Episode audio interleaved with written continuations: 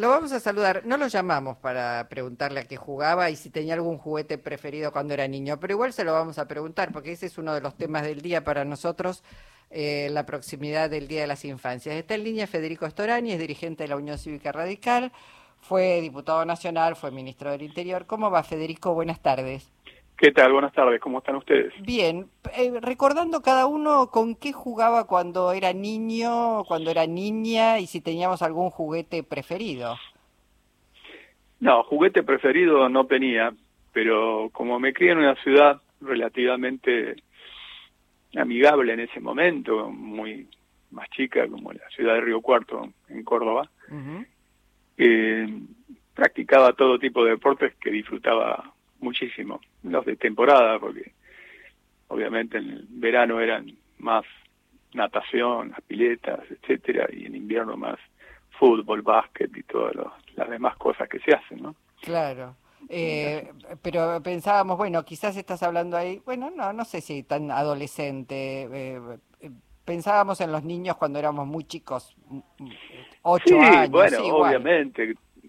Teníamos los famosos ruteritos cuando era más chico, unos autitos que imitaban con bastante precisión y hasta abrían las luces, prendían las luces, abrían las puertas a los eh, autos de, turismo de carretera, que eran muy popular en esa época y eso era como un verdadero tesoro. jugábamos a las chapitas en el cordón de la vereda, todo ese tipo de cosas, qué sé yo, cosas que se podían hacer en esa época con muchísima libertad, aún en la infancia. ¿eh? Sí, sí, todos, todos éramos callejeros en aquella sí, época. Absolutamente, sí. Sí, sí. Bueno, Federico, vamos este, ahora sí a, la política un poco, eh, porque, bueno, eh, estamos viendo este, algunos, no sé si decir cortocircuitos con la alianza Juntos por el Cambio, hemos visto declaraciones este, muy serias. En realidad yo no entiendo cómo no ha pasado mucho más, pero el titular de la Unión Cívica Radical, Gerardo Morales, eh, pidiéndole a Elisa Carrió de pronto que, que bueno, que cuente, ¿por qué no, por qué no cuenta este, algunas, algunas cosas como, como negociados que se han visto este, en la Ciudad Autónoma de Buenos Aires, sobre el endeudamiento, sobre el enriquecimiento. ¿Qué te parece que está pasando? Bueno, creo que las declaraciones del presidente del Comité Nacional del Partido, Gerardo Morales, este, las que fueron públicas y también algunas que trascendieron, que no fueron públicas, pero que se conocieron, eh, van en una dirección correcta, porque si uno analiza, estudia como corresponde, el comportamiento de Elisa Carrió, podrá advertir que tiene un, un modus operandi que es permanente, que es, histórico. Eh, es muy curioso marcar algunas contradicciones flagrantes. En su momento llegó a acusarlo también muy duramente al propio Raúl Alfonsín y luego este, estaba desconsolada con su muerte, ¿no? Eh, yo digo siempre una barbaridad. Si hoy viviera Arturo Ilia estaría dudando de su honestidad. Mm, sí creo que es un sistema, que es un método, pero no le doy tanta trascendencia en un punto, porque yo creo que es algo más simple. Lo, que es es que está paleando el chancho para que aparezca el dueño, y esto significa en términos políticos que está en una extrema debilidad política y que necesita algún sol que le dé algún calor para conseguir alguna cuestión. Ella tiene una forma de permanecer vigente sobre la base de algunas de lograr colocar a algún amigo amigo en, algún lugar expectable, ya sea como diputado nacional, diputado provincial, etcétera. Ahora, si fuera sola elecciones no no tendría ninguna chance. Bueno, eso habla de Carrió. Ahora, a mí lo que no deja de sorprenderme, insisto, son las declaraciones de Gerardo Morales, que es el presidente de un partido, y que le plantea a Carrió, ¿por qué no hablas del Paseo del Bajo, de los negociados de la ciudad? ¿Por qué no hablas del correo de Macri o de cómo manejaron durante nuestra gestión el crédito tomado con el fondo? ¿Cómo se fugaron las divisas? ¿Quiénes se hicieron ricos? Porque esto da la pauta de que Gerardo Morales conoce esas cosas que le está pidiendo a Elisa Carrió que denuncie. Bueno, obviamente mi respuesta en ese caso es, bueno, pregúntenle al propio Gerardo Morales. Pero no nos da nota, Freddy. Quiero decirlo que no Gerardo Morales no habla hace y cuando le preguntas algo que no le gusta, en vez de argumentar con sus ideas, me ha cortado el teléfono o ha dejado de hablar. Bueno, yo no puedo responder por lo que no, no sé, lo que sí puedo decir es algo porque tampoco quiero eludir una responsabilidad como la que vos me estás planteando y con los años que nos conocemos. Eh, hay algunos hechos que son congruentes de lo que él ha dicho. Por ejemplo, en su momento Carrió denunció a Macri también por el tema del correo. Este, lo mismo que en su momento cuando se lo acusaba de, contrabando de vehículos, etcétera, etcétera. Entonces, eh, tiene cierta congruencia que ahora que aparece como el único que no cae en la guadaña de, la, la, línea que traza de los honrados o los honestos, los decentes y los indecentes, etcétera, etcétera, y recordarle alguna de esas cosas, pero mucho más allá yo no puedo ir porque no sé a qué se refiere concretamente Gerardo Morales y tiene más elementos. Mm, está bien, eh, y tenés razón, habría que preguntarle a Gerardo Morales si nos diera una nota, pero quería saber cómo se lee esto al interior del partido, porque está claro que si Gerardo Morales conoce todo esto y pensando en las alianzas y en los acuerdos para el año próximo, ¿van a hacer alianzas con el macrismo? Bueno, por de pronto eh, desde la llegada de Morales al Comité Nacional ha habido algunos avances importantes que dan un poco de mayor coherencia. Por caso, se trazó una línea muy clara de desalentar, y mejor dicho, rechazar más que desalentar cualquier intento de aproximación a, a mi ley. Y, no por, por él, que no, ni siquiera lo conozco, no, si conozco sus ideas y estamos en las antípodas, por lo tanto es totalmente incompatible. Del mismo modo que en el último tiempo ha habido un distanciamiento muy fuerte entre el presidente del Comité Nacional del Partido y Macri, eso es muy evidente. Ha habido cruces muy fuertes, así que no puedo vaticinar el futuro. Sí sé que nuestra intención, y esto lo marco ya por la positiva, es que nuestra intención es concurrir con candidatos propios, a presidente, a gobernador y a intendentes, y a todas las categorías. Mm. Eh, porque ayer en el Consejo de las Américas Gerardo Morales no descarta la posibilidad de ir con, con el PRO.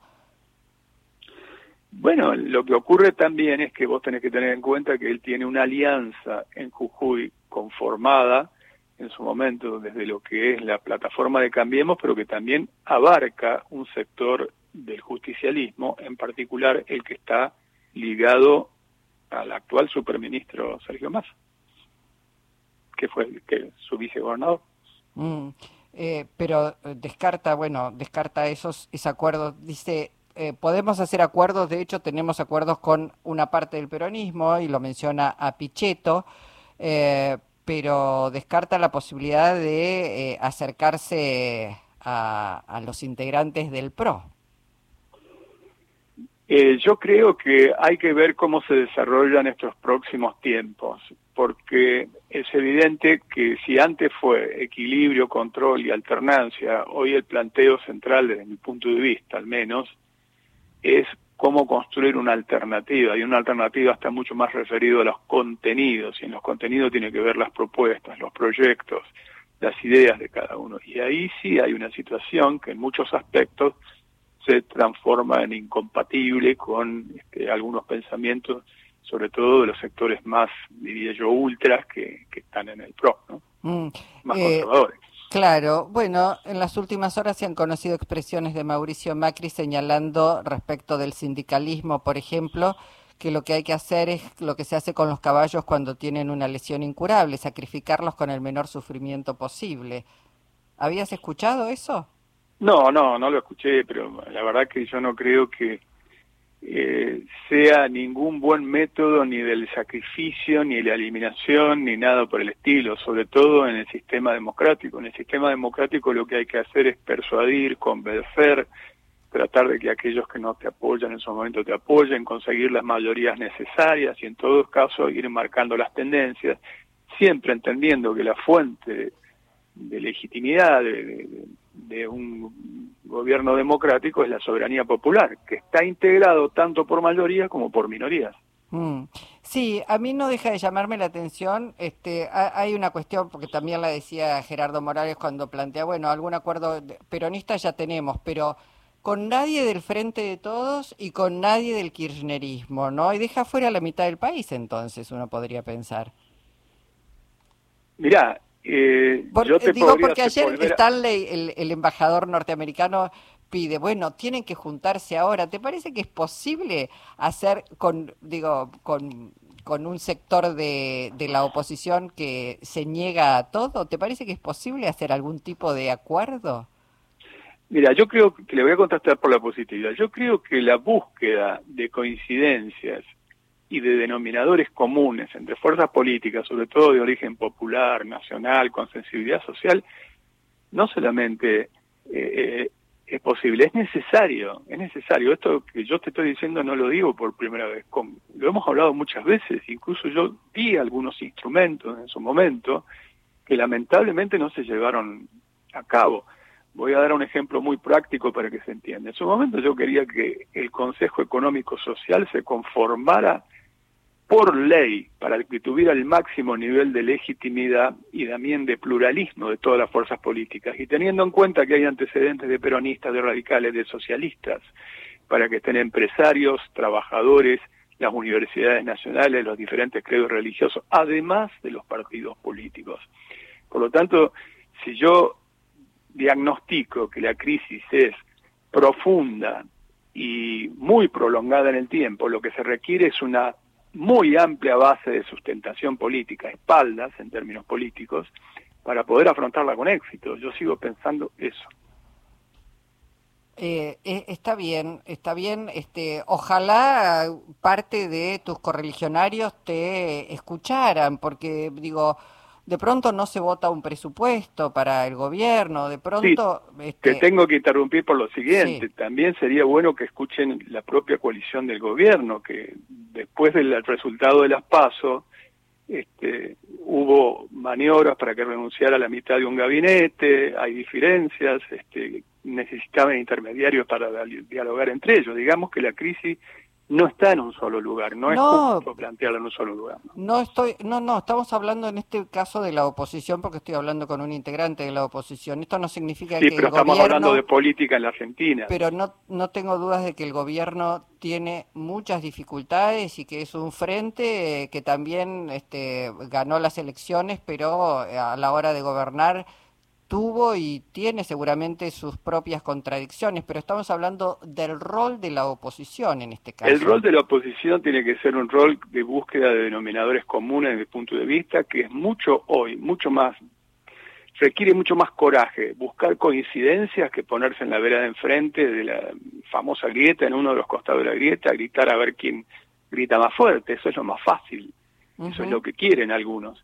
Este, bueno, muchos de nosotros estamos en algo diferente. Ahora, lo mismo corresponde, porque hablamos de política general, hablamos de la oposición, pero también hablamos de política, y eso comprende obviamente como principal actor al gobierno, al Poder Ejecutivo, que haya un poco de coherencia en el propio coalición de gobierno. Pero es muy, claro, pero es muy difícil cuando el gobierno de pronto habla de convocar y lo tratan al presidente de, bueno, de, las cosas que se han dicho del presidente de la nación o se está señalando todo el tiempo con el dedo a la vicepresidenta de la nación y no hay un solo acompañamiento en medidas que han sido muy necesarias. Insisto, pongo el caso más extremo que es dejar sin presupuesto a un gobierno. Después hay otra cantidad de medidas. Este sin embargo, yo lo escuché hace un día a Mendiguren agradecer fuertemente a la oposición por haber ayudado en estos últimos días a la sanción de una cantidad de leyes que eran absolutamente necesarias en el Congreso. Y, lo que me estás diciendo, en muchos casos, también, eh, también desde mi punto de vista era importante en su momento la posibilidad de lograr un mínimo acuerdo con el Fondo Monetario Internacional y también la disidencia se planteó en el seno del propio oficialismo. Así es, así es. Sí, sí. Pero esto no, no invalida lo que te estoy planteando. Ni tampoco invalida lo que yo te estoy planteando. no. Bueno, Freddy, eh, gracias eh, por tu participación hoy en el Encuentro Nacional. Bueno, con todo gusto y a disposición para cualquier otro momento. Un abrazo. Federico Storani.